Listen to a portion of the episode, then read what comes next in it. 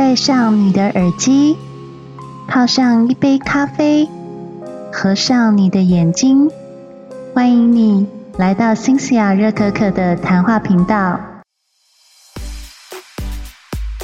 晚安，我是新西亚，欢迎大家回到新西亚热可可的谈话频道。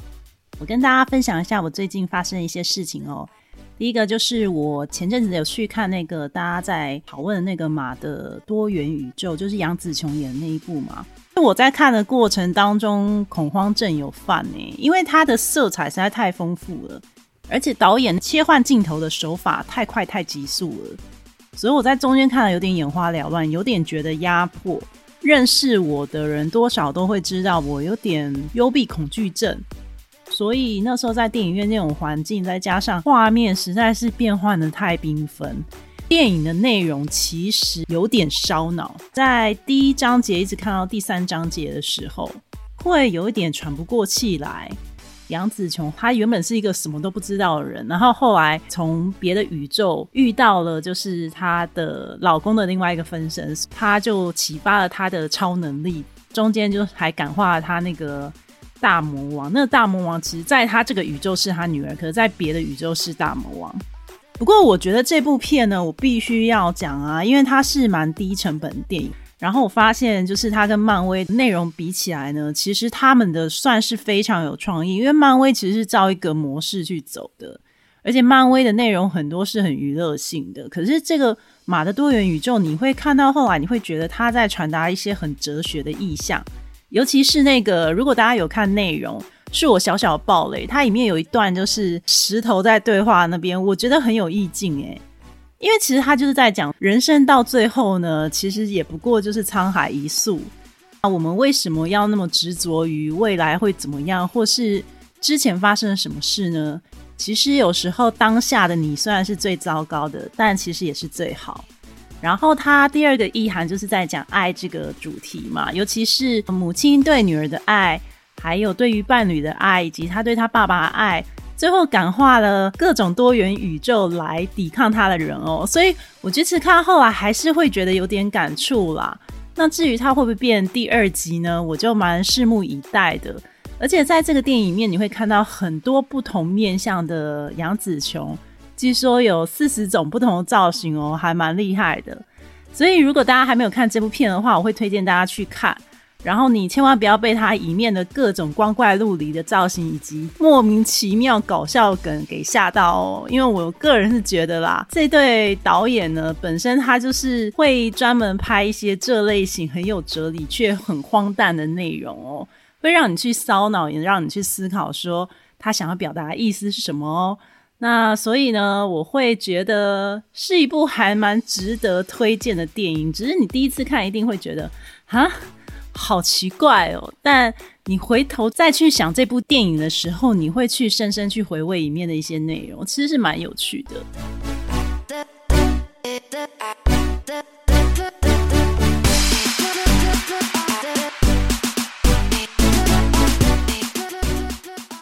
再来呢，第二件事情是想跟大家分享。虽然这个跟书没有什么关系，不过我觉得挺有趣的。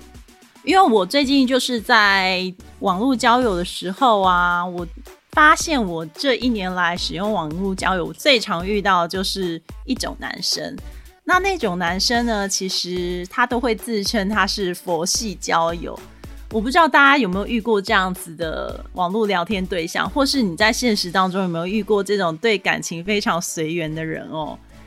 网络上有一个叫做 Daily View 的网络温度计呢，它其实透过大数据去调查所有网友对于佛系男生的类型是哪几种类型，会让人家觉得交往到最后特别火大的。呃，其实被选为冠军的是神经大条男哦。我觉得还挺有趣的哎，因为如果我是遇到神经大条男的话，其实我反而不太会生气。但他里面还有第二名叫什么老僧入定男，还有呃第三名是闭关修行男，然后第四名是落得轻松男，第五个是一切随缘男。我个人其实最讨厌一切随缘男哎，大家光听这个标题名字，应该我不用解释。他们各自是什么意思吧。不过我先回到第一名的神经大条男，我不知道各位女生有遇过神经大条男吗？是真的觉得神经大条男很讨厌吗？可能我自己也私下有点神经大条，虽然我频道上面表现好像很精明、懂很多样子，但其实我私下是一个丢三落四的神经大条女，所以我反而会觉得遇到这样的男生还蛮有共鸣感的。但他里面举的神经大条就是女生给了一堆暗示，然后他还用很震惊的方式来回复，比方女生约他到家里吃宵夜啊，然后他还回答说：“谢谢，我吃饱了。”然后，要不然就是女生脱光衣服在床上等他，然后他还说：“嗯，你这样穿太冷了，我帮你披上衣服，或是直接回家那一种。”所以呢，就是当你跟这样神经大条男交往的时候，你会顿时觉得自己是不是没有魅力啊？这就是佛系男生的最高境界。我个人觉得这样男生其实还蛮可爱，因为他其实是真的为你着想啦，他不是对你没有欲念，是。因为他真的觉得你应该会能，所以不知道女生有没有遇到这样男生觉得很气节呢？大家也可以留言跟我分享。除了我刚刚问的那问问题之外，你也可以在你有遇过什么样的佛系男生呢？那那个故事是什么呢？那你可以跟 C C 啊我分享一下哦。也许下一集我再开一集佛系男子或是佛系女子的音频，然后让大家在线上笑一笑，好不好？分享出来，让有其他类似遇到这样情节的人能够获得一些解答，所以你们就帮救救那些人好吗？也救救我，因为有时候就是遇到这样的男生，我真的不知道怎么解决。因为我每次遇到那种一切随缘男的时候，我就会觉得，你就看不出来我对你很有兴趣吗？可是啊，算了，就是你知道，就是这种男生就是八风吹不动。Anyway，欢迎大家在底下留言给 Cynthia。然后，如果呃，我觉得有几则故事真的非常精彩的话，那我就会选上来跟大家分享一下。当然，我会帮你匿名，保护你的个人隐私的啦。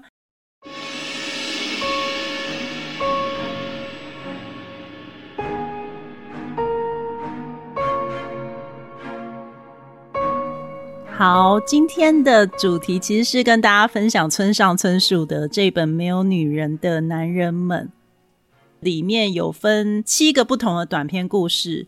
时报出版了这个第三修版，为什么说是第三修版？因为它其实二零一四年就出版第一版了，后来经过不同的版本变化，现在这版是第三修版。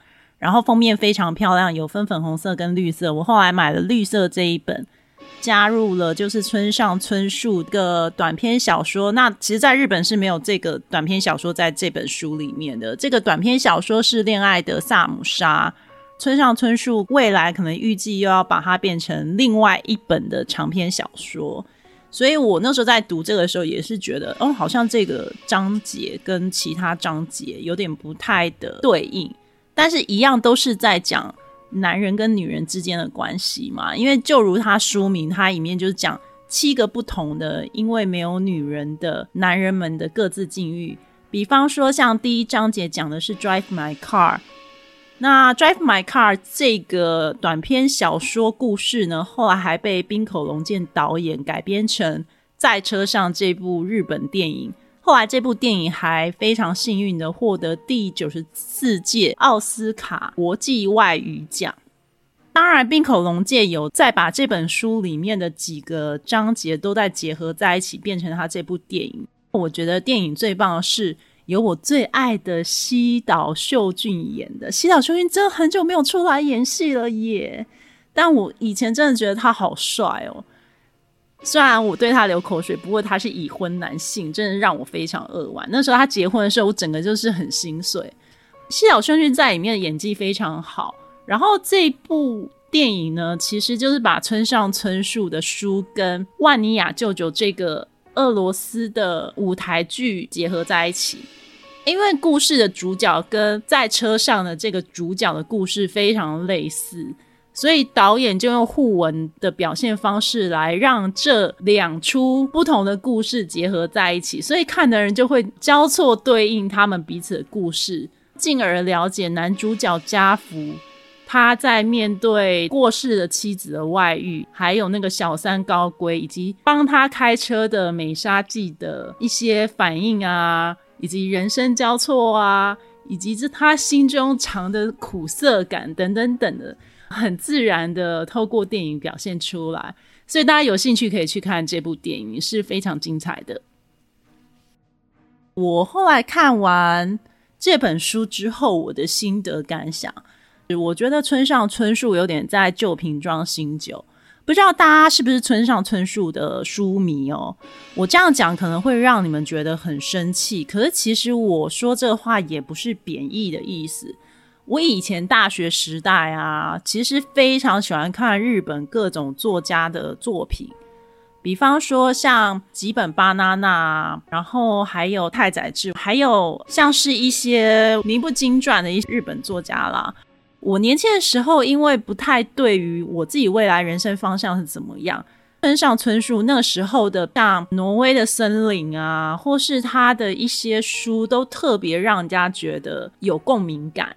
因为他很喜欢用一种都市人的角度去说现代人的疏离与寂寞，比如说《挪威森林》里面就是爱情故事嘛，然后但是那个爱情故事里面后来大家结果都不太好，虽然男主角跟绿川结婚了，可是中间几个感情交错之下的人都自杀了，而且是。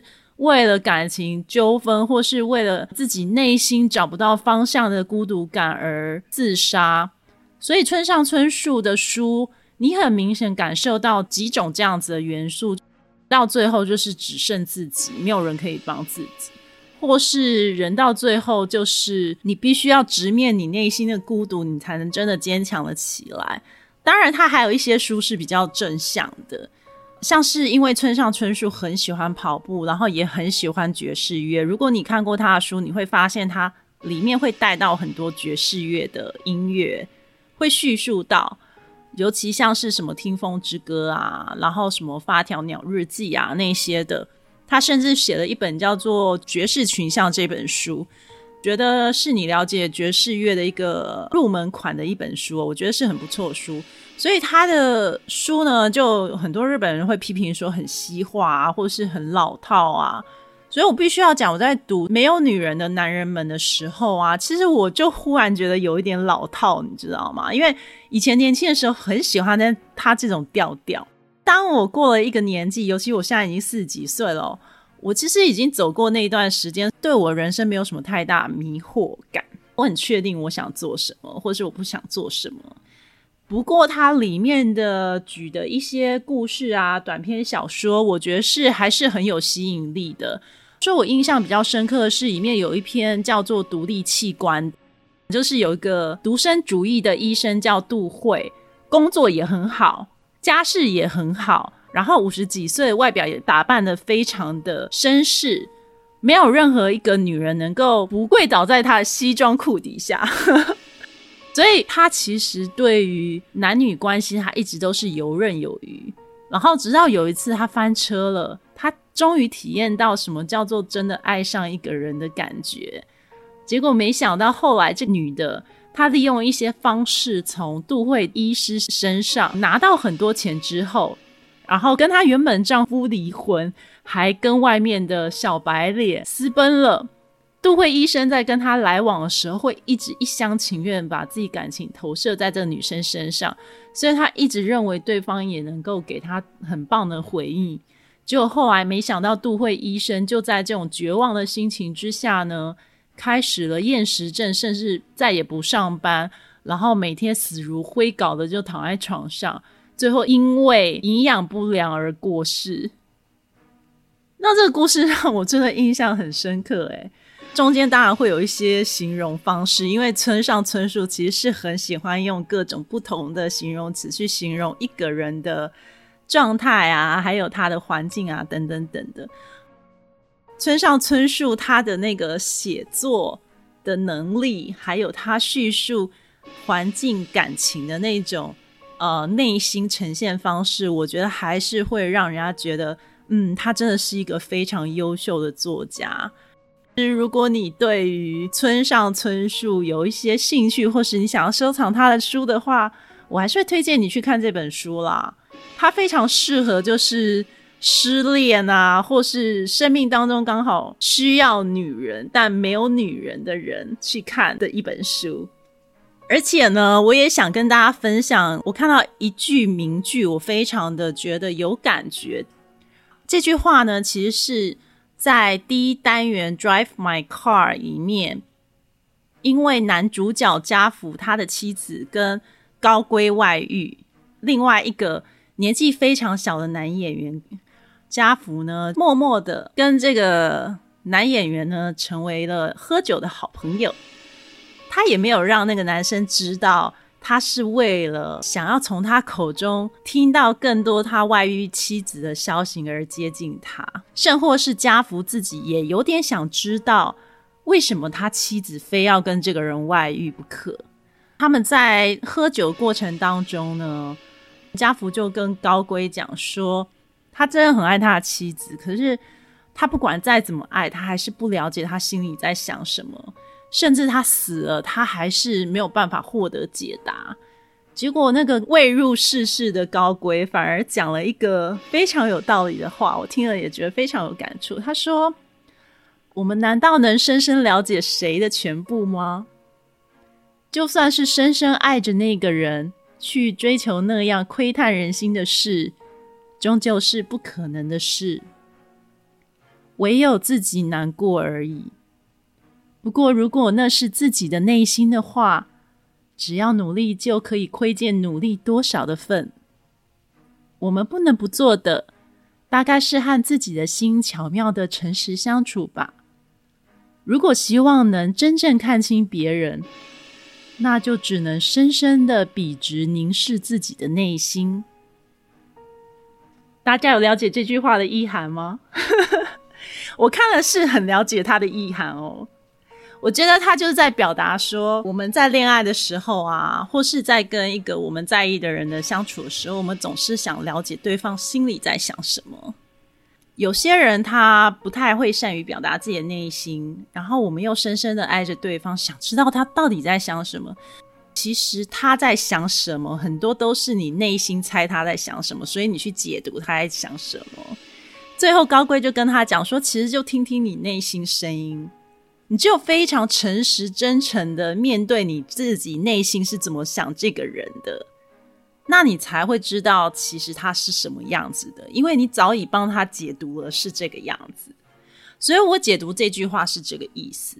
我看完他说的这句话以后，我更加觉得，其实我们没有必要去逼自己一定要去了解谁。有时候就算了解对方，我们也不见得会相信那是真的。当然，我有这样子的想法，也是因为，呃，最近身边有些人失恋啦，然后会跟我聊天啊什么的，然后会问我说，为什么他会这么想？为什么他会这么对他？如果你真的知道实话，或是真的知道真的他，那又如何呢？你可能会觉得很难过啊，或者是你根本就不能接受现实，不是吗？好，村上春树的书呢，我其实今天就分享到这边哦。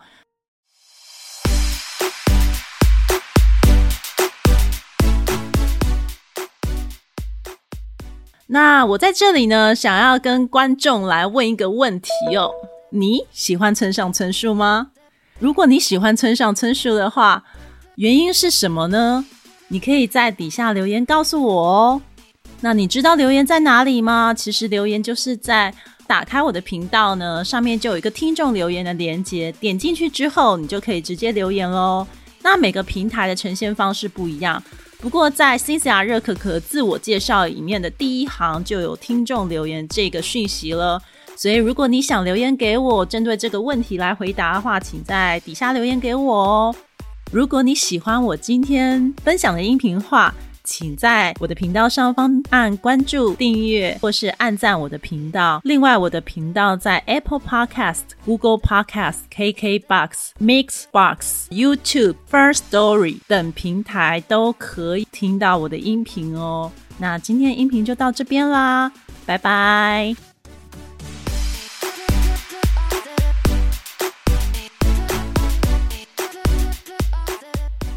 喜欢今天的收听吗？欢迎你在新西亚热可可频道上方按订阅、关注或是赞助我一杯热可可。如果有新的节目，就会及时通知你哦。让我们下集见，拜拜。